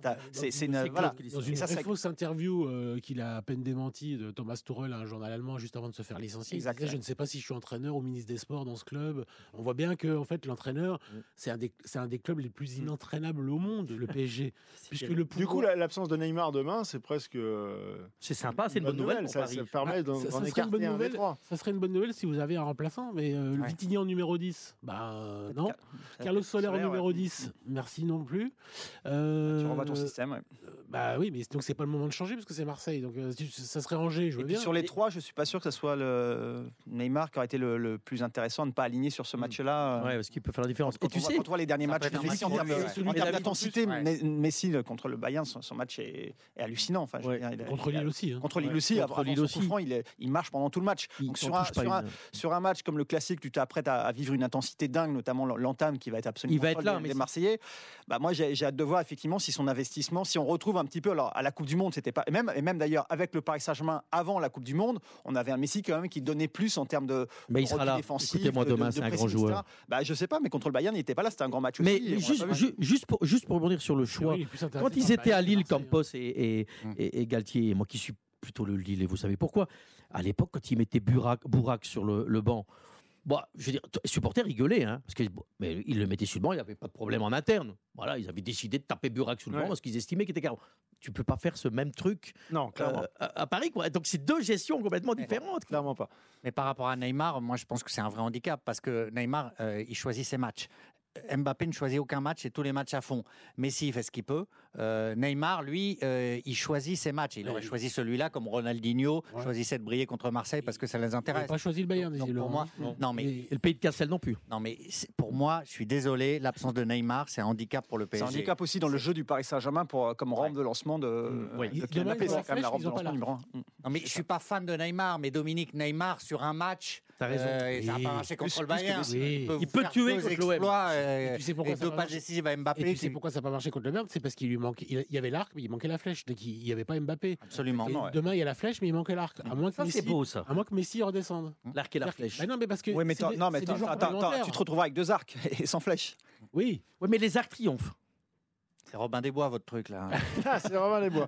Effectivement. On va conclure sur ce dossier-là avec cette image euh, rapidement, mais euh, 33 000 euh, spectateurs hier au, Parc des Princes. En partie payant, en partie, en partie. En pe- petite partie d'ailleurs, puisqu'en fait, il faut rappeler que c'était gratuit pour les abonnés et qu'ils avaient deux places. Ça c'est une couillonnade. c'est 35 quoi 000. C'est anecdotique? Ça, Non, non. ça montre quand même qu'il y a, euh, y un cœur qui bat. Ah euh, non, non, ils l'ont fait quand? Ils l'ont une vraie fait passion? avant le, le match contre l'OM. Il c'est pas pour rien. Deux, les banderoles qui. hein, Ils vont bouger- pas le faire Alors, le club Là, affirme ils que vont c'était pas le prévu faire de avant longue le match date. Le club d'Angers, hein. affirme que c'était prévu de longue Ouais, bah, date. le calendrier, ils savaient bien qu'ils allaient jouer euh, l'OM. Hein. Oui, mais enfin, Ils ont pas fait ça avant le match Mais d'Angers. dans hein. une semaine où tu. Enfin, où- eh, où- il faut, il faut rappeler quand même quelque chose, c'est que là, il y a un contexte qui a été ultra favorable. D'une part, parce que c'est les vacances scolaires, donc ça favorise la une présence il y avait pas de familiale. Non, non, mais l'autre, l'autre contexte ultra favorable, c'est la victoire contre Lille in extremis. Parce que vous faites le même entraînement euh, là, après, 3-2. après, après quatre défaites d'affilée. Pas faux, Je David. suis pas sûr que ça soit la même ambiance. hein. Par contre, les banderoles ça, et tout ça, je trouve que c'est tout. Ils l'ont programmé, ils ne pouvaient pas savoir s'ils effectivement, allaient- gagner trois fois. Et il ou avait trois fois. maintenu. Pour moi, c'est- c'est c'est un, un acte euh, essentiel parce qu'il ne faut pas oublier les réseaux sociaux. Et sur les réseaux sociaux, euh, suivis notamment par les jeunes, etc., ça a fait un tabac monumental. C'est-à-dire que les C'est pas jeunes... leur style d'oublier les réseaux sociaux. Non mais, non, mais juste- Non. non, mais justement, non, mais mes confrères, peut-être Là-dessus, un ils sont peu. bons. Question de génération. Euh, en- en- mais les réseaux sociaux, c'est tellement fondamental que Mm. là, pour moi, c'est un acte qui a été euh, salué, applaudi, et ça a fait, comme on dit, Oui, le mais après- buzz. et mais pas le payant, Je suis d'accord, Gilles, mais ça, c'est- c'est c'est- c'est un fait, tu as complètement raison. Mais après, ce qui compte aussi, c'est de savoir quel impact ça a pu avoir pour les joueurs. Et là, de ce point de vue-là, je pense que ça a été plutôt positif pour eux, que c'est plutôt, plutôt malin. C'est-à-dire qu'ils ont senti quand même, si, si certains joueurs n'avaient pas compris que ce match-là, c'était un match à part et qu'il fallait vraiment montrer autre chose. D'ailleurs, la banderole est explicite, hein, à savoir euh, une fois, mais, mais pas deux, euh, de perdre contre, contre l'OM. Je pense que là, ils ont bien compris que d'avoir 33 000 spectateurs pour un entraînement. euh, Mais tu penses qu'à quand même Messi, il faut lui dire qu'il y a besoin de banderole pour qu'ils savent? Tu penses que la banderole, elle souhaite Moi, Non, je pense global- le seul truc qui me dérange, message, quoi. je, je te rejoins. Le seul truc, et je me rejoins sur la bonne idée du truc. Le seul truc qui me dérange, et on, on l'a dit la dernière fois, c'est le côté payant. Moi, je pense qu'il fallait faire gratuit. C'est en période de vacances. Le Pour côté, abonnés, ça ouais, Ça a été ouais. pour les abonnés, mais pour les autres, c'est ça me dérange. C'est sport aussi. populaire. Oui, c'est plus un moyen de filtrer qu'autre chose. hein. sinon entre il 5 et 15 euros. Il va y avoir 200 000 personnes pour aller à un À 15 euros pour une famille qui a trois gosses, c'est un budget. Désolé, Bah Je ne sais pas si ça fait du bien, mais ça fait pas de mal. Oui. euh, au, Voilà. PSG, au PSG. Ouais, donc, c'est ça. euh, Franchement, le fait que ça ait été payant, c'est un peu anecdotique. Voilà. Je veux dire, il y, avait Euh, 35 Pas 000 pour moi. David Ayala. Non, non, mais ce que je veux dire, c'est que la, la plupart des, je pense que 80% des gens n'ont pas payé, parce qu'il y avait 35 000 Après- abonnés et 33 000 euh, D'accord. pour les Après, vous 35 savez, 000 abonnés, c'était euh, payant. Donc, D'accord. Pour nous euh, qui sommes euh, journalistes, euh, on a le droit qu'à un quart d'heure, une fois par Oui, c'est semaine. déjà. euh, Donc déjà, Ah, c'est pour- déjà Bon, bien. après, on n'a pas vu, on n'a pas vu pour grand chose depuis hein. Carlo Ancelotti, euh, on n'a pas a le droit. eu de. Entraînement ouvert, Canada. ouvert et il se trouve que donc je l'ai regardé et je peux vous dire qu'il y a des choses que je comprends mieux quand même. J'ai vu des exercices offensifs ratés dans des largeurs mais monumentales. J'ai vu des joueurs arriver devant le but et envoyer tout ça en tribune Ça, c'est Boulogne. Ah, alors c'était peut-être pas une si bonne idée finalement de l'ouvrir. montrer qu'il y a des flushs. On, on dit, on dit qu'on joue comme on s'entraîne. Ouais. Bah, je peux vous dire qu'ils sont Des noms, des noms. Bah, je peux vous dire que bah, tous, c'est-à-dire qu'à part euh, Mbappé, qui a cadré euh, le plus souvent, je peux vous dire que tout le monde a raté son entraînement offensif. Voilà, c'est assez simple. Donc euh, Messi, c'était, euh, il en avait. euh, Bon, bah, je vais revoir ma position. Messi, il n'était pas intéressé par euh, cet entraînement. Hugo Ekitike, bon bah comme d'habitude, hein, c'est-à-dire que voilà, entraînement ou match, c'est pareil, ça ne sert à rien.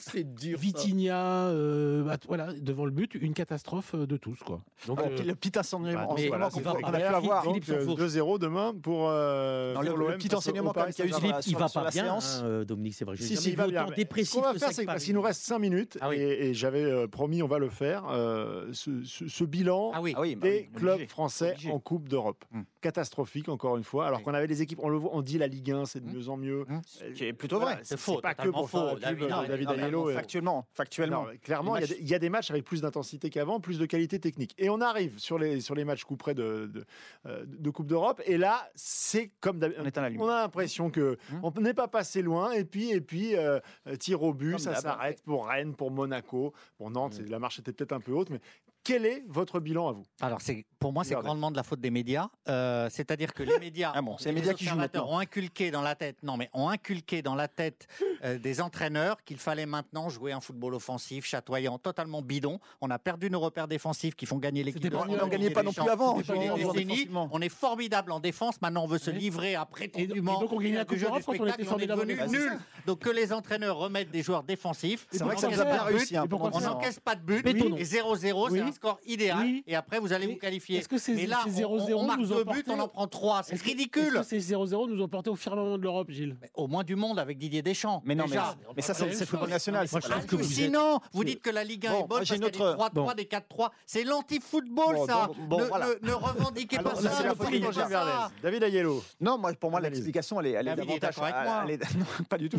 Elle est, davantage culturelle. Je pense qu'il y a, je pense qu'il y a, il y a un, déficit de culture de, de la Coupe d'Europe qui est et qui. euh, qui touche, qui touche, à, mon avis, ça, touche même à la formation des joueurs. C'est-à-dire qu'il faut tout revoir sur la- l'approche du métier. Pour moi, il y a, voilà, il y a- il y, a, il y a une différence de classe et d'investissement, d'intensité, mais qu'on voit même avec des, des pays, euh, des pays parfois, on voit bien des, des pays d'Europe de l'Est qui, euh, d'ailleurs, on l'a vu avec les, les Ukrainiens, bon, ils sont encore portés par autre chose, mais on voit souvent ça. Euh, le Portugal, les Pays-Bas, il y a un- une intensité, un investissement, une intensité, un investissement dans les matchs que les clubs français ne sont pas capables Bon, de mettre. David, sont- David, Alors, David, la tactique, la tactique qui ne va plus pour euh, Moi, j'ai un Euh, autre regard. Le problème de l'approche euh, culturelle et psychologique Non. pour David Aiello. Stéphane Powell. Autre regard. David, euh, pas faire dire. J'ai fait Anderlecht Ludogorets. Si tu voulais voir un, un mauvais match, t'en en avais encore un niveau en dessous de ce que tu as vu en France. Mais- Moi, je trouve que vous êtes, on est très sévère. Je pense que j'ai regardé Rennes. Tu veux qu'on soit sévère Mais non, mais club. Non, On mais j'essaye pour une fois de défendre un petit peu le football français. Nantes, qui sont tombés sur plus fort, on va pas y revenir. Oui, on va, on va, on va peut-être On laisse tomber. Rennes, j'ai regardé. Euh, Pensez pas que M. Genesio n'a pas les boules. Tu penses pas qu'elle demande à ses joueurs de jouer différemment? Les mecs, Oui, ils mais ça fait pas. 10 ans, 15 ans que Bon, c'est comme ça. T'y es Ah pas. Le- ça, moi, j'ai plus les boules Monaco. Ils ont une vraie culture de l'Europe. Ils vont faire un exploit au Bayern et puis ils se font viander au, au match retour. Moi, je pense qu'il y a un facteur et que vous avez les boules parce que c'est trois matchs de la même soirée. Mais ça fait 15 ans, et ça fait fait que depuis vous avez les 96 boules. qu'on Je pas gagné qu'il faut pas tout jeter. faut pas jeter les bébés avec l'eau. Quand, quand la Ah, semaine C'est nous qui d'avant. sommes jetés. On n'a plus Non, de club. Quand a la semaine, non, mais quand la semaine d'avant Monaco va gagner en faisant un exploit au Bayern, tout le monde dit c'est magique. Mais oui, mais ça suffit pas, ça. Bon, je vous ai trouvé plus convaincant euh, en début d'émission. Dominique Sévrac. Non, mais il y a plusieurs. Le PSG, c'est un problème euh, d'approche mentale. Euh, il s'effondre euh, alors que parfois il n'y a, pas à s'effondrer, il n'y a pas à avoir peur. Comme dit Kylian Mbappé, il faut arrêter de vendre de la peur. Il y a un problème de niveau parfois, donc Nantes, mais c'est d'autres saisons où on n'a pas eu de niveau. Et puis après les autres, euh, bah, je, je rejoindrai la thèse de, de David. Je pense qu'il y a un problème culturel. Je trouve qu'on l'a joué pendant des années, on n'a pas joué la Coupe d'Europe. On voyait toujours Braga, euh, des petits clubs portugais arriver en finale ou en demi-finale. On se disait, mais nous on, les, on la joue même pas parce que ça nous, on trouvait ça pas intéressant. Nous, en dehors de la Ligue des Champions, ça nous intéressait même pas de gagner une Ligue Europa ou tout ça. Bon, bah, à force de pas la jouer, bah, on n'a pas les codes. Je suis étonné parce que personne ne m'a cité euh, l'argument de, de- de l'âge, de la jeunesse des, des effectifs. Ça compte pas, ça. ça Est-ce qu'en moyenne, on est non, mais 22 ans de moyenne Sur un match, mais est-ce Sur qu'en un moyenne, match on est plus jeune du Monde à Doha où tu as vu Randall Colomwani failli, failli euh, donner les victoires Ah ouais, à la France, ouais. tu as vu Kylian Ouais. Mbappé faire des exploits depuis Non, euh, mais 5 qu'il y ait- ans. non, mais qu'il y ait des joueurs vois- jeunes dans l'effectif, bien entendu, mais qu'il n'y ait que des joueurs jeunes. Ça peut être. C'est pas un peu le problème C'est dire un peu, qu'on mais la c'est pas une généralité non plus. Parce que je vous dis 22 ans à Rennes, si vous en venez Mandanda, vous descendez à 19. hein. Donc vous voulez c'est pas une la généralité. En mettant des réserves, c'est ça que vous voulez dire Bah, en ayant des effectifs un peu mieux structurés avec, euh, Ah. et en ne faisant pas que du Eh bien, ce trading, sera à tout le le- temps Ah oui, chercher oui, à, oui, voilà, à vendre des joueurs. c'est pas complément, c'était un complément de- de- d'hypothèse. Oui, on voulait vous laisser briller dans le final aussi. à, part, à euh. part la thèse de Gilles, on peut garder toutes les hypothèses. Oui. Parce que toutes nos hypo- hypothèses sont bonnes, sauf celle Je vois l'immense Christophe Paco qui est Ah derrière- qui est derrière la vitre et qui Ah, il attend pour nous animer ce soir, ce formidable. Il a le cheveu soyeux. Ah oui Quel physique RTL Foot, c'est jusqu'à 23h avec Montpellier-Lens. Il y aura également Xavier Domer, Karine Galli. Toute l'équipe est ici. Je vous remercie pour cette heure et demie de, de débat. On se retrouve euh, la semaine prochaine à la même heure, au même endroit. C'est le foot, c'est sur RTL et vous êtes là jusqu'à 23h et vous avez bien raison. RTL On refait le match avec Philippe Sansfourche.